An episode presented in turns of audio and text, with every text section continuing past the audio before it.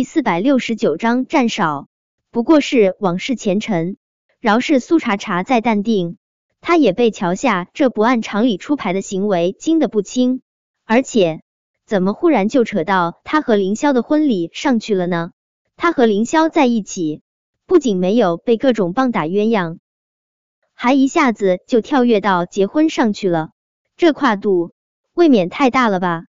苏茶茶还真不想跟乔夏讨论什么婚礼的事，他刚想找个借口拒绝乔夏，乔夏就已经拉着他走到了孙晴晴面前。小孙，我和我儿媳妇要商量下婚礼的细节，我给他请个假啊。乔夏亲自给苏茶茶请假，孙晴晴哪敢不准？她连忙说道：“乔姐，你先和茶茶去忙，等茶茶有空的时候再过来拍摄就好。”孙晴晴这话让苏茶茶想要用拍戏的借口不过去都不成了。苏茶茶求助的看了一眼叶维，叶维却是直接推了他一把，还用眼神示意他快去。叶维是真心喜欢社会我夏姐的桥下，这么帅的婆婆不要简直就是傻瓜。他巴不得苏茶茶赶快跟凌霄恩恩爱爱，气死战玉成那个变态。叶维都不帮他，苏茶茶真的是没指望了。他只能认命的人乔夏把他拉到了横店外面的咖啡厅。刚才乔夏虐裴安娜的时候，气势真挺可怕的。但在面对苏茶茶的时候，瞬间笑得春风满面，化身中国好婆婆。茶茶啊，刚才想到刚才自己那么暴躁，乔夏不由得有些不好意思。还有点儿小小的担忧，查查，我刚才是不是太凶了？你可别被我给吓到了啊！我只对不喜欢的人比较凶，我是不会对我儿媳妇凶的。查查，你放心，我绝对不是那种恶婆婆，嫁进我们家，婆媳问题不存在的。乔阿姨，你不凶，我倒觉得你刚才挺帅的。苏茶茶也不喜欢拍别人马屁。只是如实说道。听了苏茶茶这话，乔夏顿时乐得笑逐颜开。他有点儿小自恋的说道：“其实我也觉得自己蛮帅的。”意识到了些什么，乔夏连忙又故意板起脸，对着苏茶茶说道：“茶茶，你跟肉肉都快要结婚了，你还喊我阿姨，这太见外了。茶茶，你该喊我妈了，妈。”这进度未免也太快了吧！还有，这肉肉是谁啊？乔夏看出了苏茶茶的疑惑，他连忙解释道：“茶茶，凌霄那臭小子一定没好意思跟你说过吧？肉肉是他小名，我怀他的时候特别爱吃肉，所以他出生后我就直接叫他肉肉了。”苏茶茶唇角忍不住抽搐了下，这个名字很有特点。他实在想象不出身材精壮的凌霄被人喊作肉肉的模样。我也觉得这个名字很不错。怎么样，查查，你未来婆婆是不是很有创造力？乔夏颇为自得的开口。乔阿姨，我和凌霄现在还没想结婚的事。我们肉肉那臭小子真是太没用了。乔夏激动的将苏茶茶的话打断。这么久了，连个媳妇都搞不定。我乔夏怎么会生出这种笨蛋儿子？我真怀疑当初在医院报错了。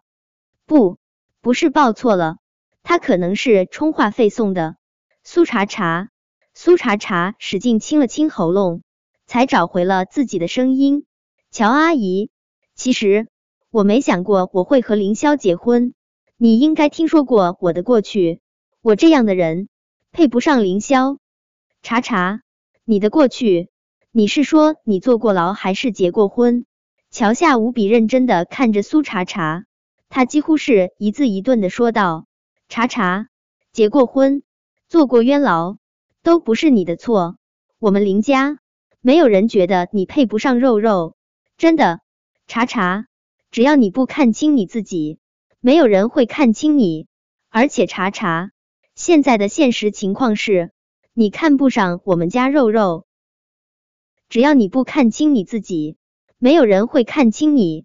苏茶茶眼眶湿润，这句话叶维对他说过，他没想到今天乔夏也会对他说出这句话。毫无疑问，不管是凌霄还是乔夏，都带给了他太多的温暖。他们家的人怎么就那么好呢？好得他都不知所措了。查查，我今天过来不是逼着你必须嫁给肉肉，我是希望你能敞开心扉，给我们家肉肉一次机会。我也离过婚，肉肉爸爸是我第二任丈夫，也是我真正想要携手一生的人。查查，可能有的人一生只爱一人，就白头到老了。可是未必所有的人一生只爱一人。你觉得你曾经爱过的那个人，是你一生的放不下？等时过境迁，你会发现，原来你还可以遇见爱情。查查，我的第一场婚姻也是让我遍体鳞伤。我曾经以为我这一生就这样了，一生都只能在盛满痛与恨的牢笼中苦苦挣扎。离婚后。我遇到我的林先生，我才发现，原来我也可以被这样珍惜。男人与男人之间真的是不一样的。查查，我曾经很爱我的前夫，我也以为就算是恨他，我也放不下。后来我才发现，我放不下的只是我肆意爱过的那段青春年华。林先生更值得我相伴一生。我也。爱上了林先生，查查，每个人的心境都不一样，处理问题的方法也不一样。我说这些话，不是硬要你和我一样，爱上生命中的第二个男人。我只是希望你能别让曾经的枷锁桎梏你一生。查查，人活着不能老追忆过去，得往前看。玉成只是你的往事前尘，肉肉。